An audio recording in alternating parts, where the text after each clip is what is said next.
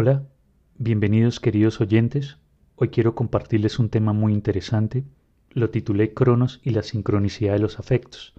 Escogí el mito y el símbolo griego de Cronos como una manera pedagógica, incluso creativa, de relacionar hechos de uno de los mayores problemas de nuestra época, el tiempo. Asimismo, su influencia en los estados de ánimo del cual el ser humano vive profundamente inconsciente de estos eventos solo hasta que se vuelven problemas.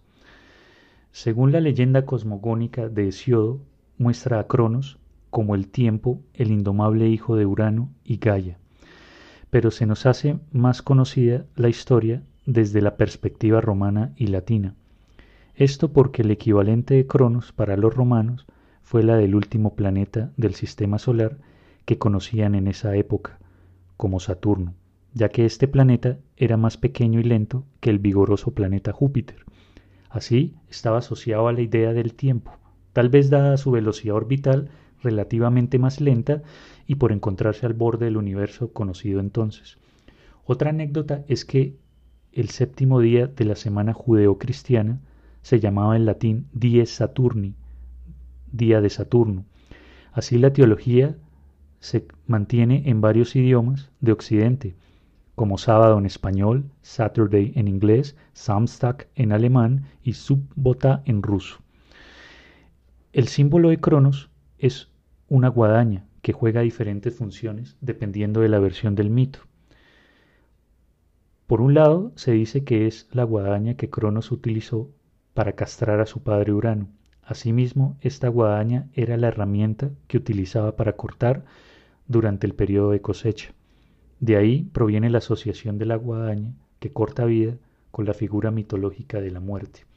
Incluso la guadaña de Cronos representa el paso del tiempo y de cómo la vida es pasajera. El mito no dice mayor cosa, tan solo que el cielo está dividido de la tierra y que tarde o temprano las criaturas con vida serán cortadas por el paso del tiempo. Esto explica también que Cronos sea representado como un anciano, que simboliza el inevitable paso del tiempo. De modo que es importante aclarar que la antigua Grecia tenía tres vocablos para representar el tiempo. El primero, cronos, que se refería al tiempo lineal y cronológico, es decir, que está dividido en pasado, presente y futuro. El segundo, kairos, que se refería a un momento especial, a un contenido y un tiempo de lugar específico como el clima y las estaciones. Por último, Eón, que es el tiempo eterno y de la prosperidad, no teniendo ni comienzo ni final, es decir, toda una era. Por eso, Crono significa el tiempo, el hambre devoradora de vida, el deseo insaciable de evolución. Juntamente con Rea, su esposa, y Mnemosine, su hermana, establece un reinado que se asemeja a la era preconsciente de la humanidad. La vida no se comprende a sí misma, por lo tanto, revolucionar constantemente la naturaleza insaciable devora seres, monumentos, destinos, casi todo, incluyendo a sus hijos, para que no lo destronen. Sin piedad, sin apego a lo pasado, lo que importa es el futuro. Solo su hermana Nemocine se opone a Cronos, preservando dentro de lo posible la lúcida materia sobre la que reina, la memoria. Pero Cronos vence siempre y continúa sin miedo implacable. Entonces, la importancia de exponer una serie de beneficios y problemáticas donde el tiempo puede trascender u obstaculizar tanto las imágenes internas como acontecimientos de la vida real de nuestros afectos es por aquello que las coincidencias significativas y las causalidades son interesantes. Ustedes se preguntarán, ¿y de qué trata todo esto? Este fenómeno en primera instancia es influenciado por una cosmovisión. Esta palabra viene del alemán Weltanschauung, que es todo aquello que se percibe subjetivamente a partir de la construcción de realidad que cada persona ha hecho en torno a sus concepciones religiosas, filosóficas, morales y éticas, creando así un orden a nivel consciente y racional y la contraparte de la psique, la parte irracional y emocional, porque se refiere a las concepciones que tiene cada persona y su interacción con ellas, por eso el mundo de la mente y la materia es responsable del fenómeno de la sincronicidad. Tomo el concepto de Carl Gustav Jung de sincronicidad, que dice una coincidencia en el tiempo puede ser de dos o más eventos no relacionados causalmente, pero que tienen un mismo significado. Esto a nivel mental quiere decir la relación de una imagen psíquica y su forma física se acentúa en una relación de significado, un significado que probablemente sea emocional y que tenga un sentido simbólico, que no ha sido expresado o comprendido. Entonces, sabemos que la relación entre acontecimientos no está basada en encontrar una causa y un efecto, sino de conexiones acausales, que quiere decir que no busca una causa o algo que se produzca debido a una acción, generando un efecto. Esto puede captarse a través de los símbolos, la reflexión, la imaginación, los sueños, incluso las fantasías. Por ejemplo, como cuando uno sueña con la muerte de un pariente lejano, la misma noche cuando éste muere. No puede haber ninguna relación de causalidad, pero sí se establece un significado compartido e implícito debido a los eventos relacionados tanto lo mental como con lo físico. La cosa se complica cuando uno va a formular la idea de la sincronicidad, porque hay que entender que la mente y la materia son dos aspectos diferentes de la misma cosa. En este caso existen dos polaridades, una biológica y una psíquica. Pero si hay una desconexión en esta interacción y de cómo esa información llega a los sistemas comprometidos, puede impactar en la calidad de vida, ya sea curando o enfermando expresados en forma de cáncer, estrés, depresión, ansiedad, falta de sueño, etc. De modo que un desequilibrio de alguna de sus partes, sean moléculas, células u órganos, puede generar cambios físicos internos al igual que la expresión externa con sus actitudes, comportamientos, ideas y deseos. Así pues, la base de todos los fenómenos físicos y mentales existen ciertas formas dinámicas o patrones de conducta que pueden ser llamados arquetipos. Platón explicaba que los arquetipos son un prototipo ejemplar, por el cual los objetos, ideas o conceptos se derivan los unos a los otros sin perder su modelo básico. Esto lo complementaría Carl Gustav Jung cuando dice que los arquetipos no son representaciones heredadas, sino posibilidades heredadas de representación. Un ejemplo de esto lo vemos en un salón de clases. Siempre habrá un nerd, un soplón, un chismoso, un vago. Y cada uno tiene una forma de comportamiento que siempre va a estar impresa en cualquier cultura, representado por las mismas figuras, pero en diferentes ropajes e idiomas. Por eso hay que comprender la sincronicidad no solo con la lógica, sino como algo trascendental, ir más allá, ya que tenemos que caer en cuenta que este fenómeno se da en un continuo espacio-tiempo que no se puede representar, sino que está en un proceso continuo de transformación. Esto lo decía Albert Einstein en su trabajo sobre la electrodinámica de los cuerpos en movimiento. Por eso las emociones, si las vemos como impulsos de energía librada, que al igual que la entropía, se rigen en un continuo proceso que nunca acaba simplemente se transforman como la proyección de un holograma. Es como si el observador se viera fácilmente influenciado por un estado emocional y éste se altera en el espacio y el tiempo por contracción, donde el mundo de la materia se proyecta como un reflejo del mundo de la psique y viceversa. ¿No les ha pasado que estamos entretenidos y la pasamos bien? El tiempo transcurre muy rápido, pero cuando estamos aburridos y no la pasamos bien, es lento y casi que se siente que el tiempo se paraliza. En estos casos de la causalidad, los fenómenos sincrónicos generan caos y probablemente operan con y contra las leyes conocidas de la naturaleza para producir momentos que nos parecen milagrosos porque existe una emoción exaltada que está en el medio pero su significado no es comprendido, generando así un acontecimiento físico que coincide significativamente por las circunstancias. El analista Eric Neumann decía que al surgir un diálogo más o menos continuo entre el ego y el inconsciente, así como entre la experiencia interna y externa de una persona, esta dicotomía es sustituida por un sentimiento de realidad unitaria. Así, cuando aparece una conciencia y este sentido obtiene un significado. Las emociones a menudo crean percepciones que están en contradicción con los valores. Es por eso que se suelen enredar. Entonces, para que la vivencia sea totalmente natural y puedan movilizarse tanto los factores intelectuales como los valores emocionales, y puedan estar interconectados entre sí con el fin de vincular la información del inconsciente por medio de símbolos y reflexionar acerca de esto sin omitir y obtener una conexión entre la persona y el evento. Esta explicación la podemos encontrar paralelamente en el libro chino del I Ching, que gracias al sinólogo Richard Wilhelm pudimos reconocer en Occidente sobre este interesante libro y allí describir el efecto que tiene una persona que ha iniciado un despertar de conciencia y lo que puede llegar a obtener.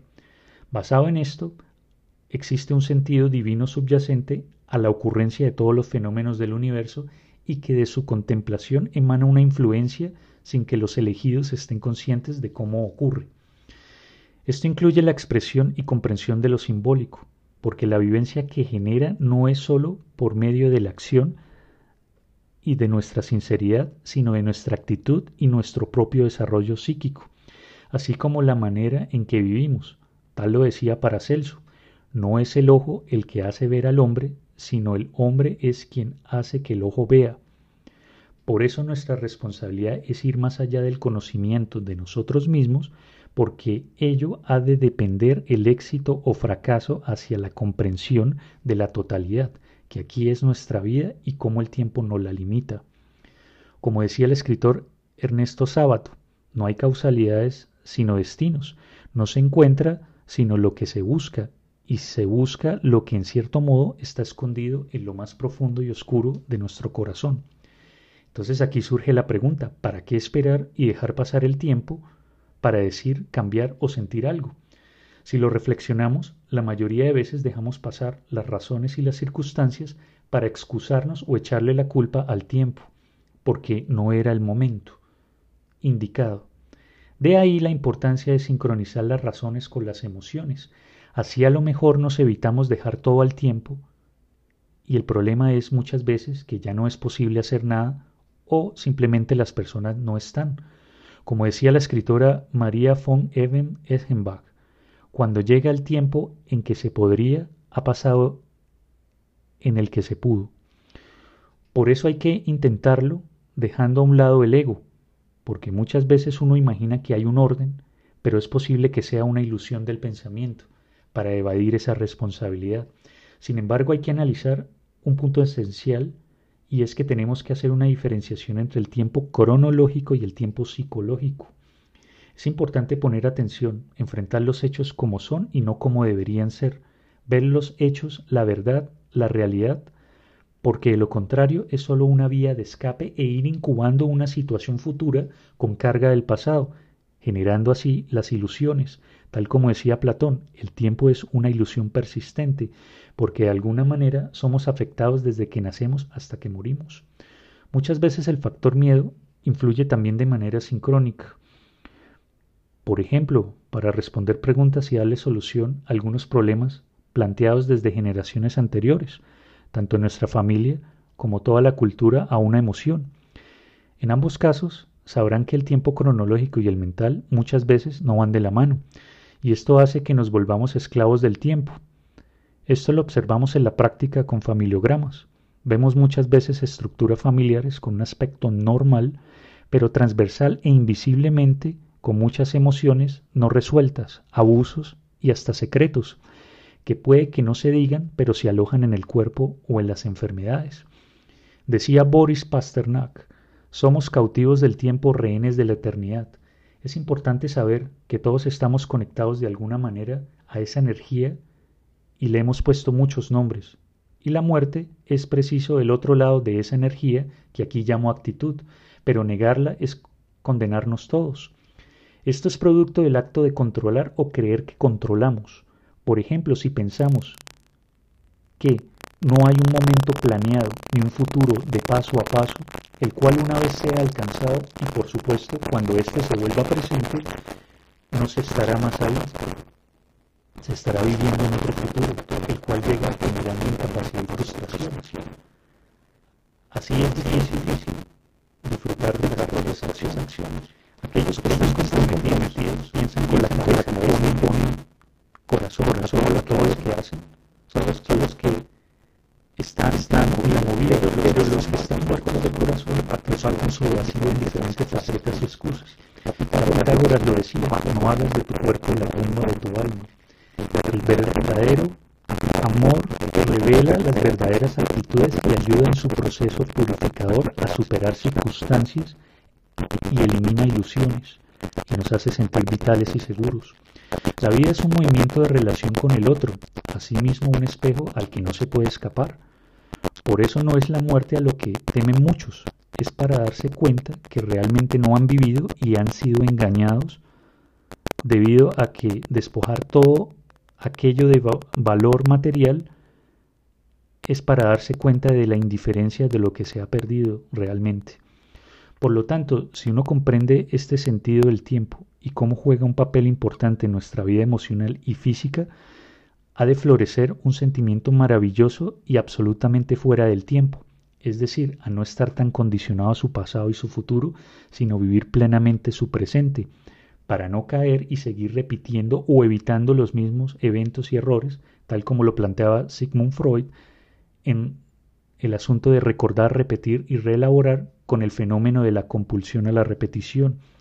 Esto es importante porque en últimas, como decía Siddhartha Gautama, uno es lo que piensa de sí mismo, así todo nuestro constructo de tiempo, afectos y realidad se ve reflejado en el fenómeno de la sincronicidad que se va manifestando una y otra vez según las actitudes y la creación de conciencia de nuestras propias vivencias, casi como en una forma espiral. Entonces, la idea de cómo los afectos y el tiempo fluctúan constantemente es la idea que nos han vendido siempre. El tiempo vence al amor.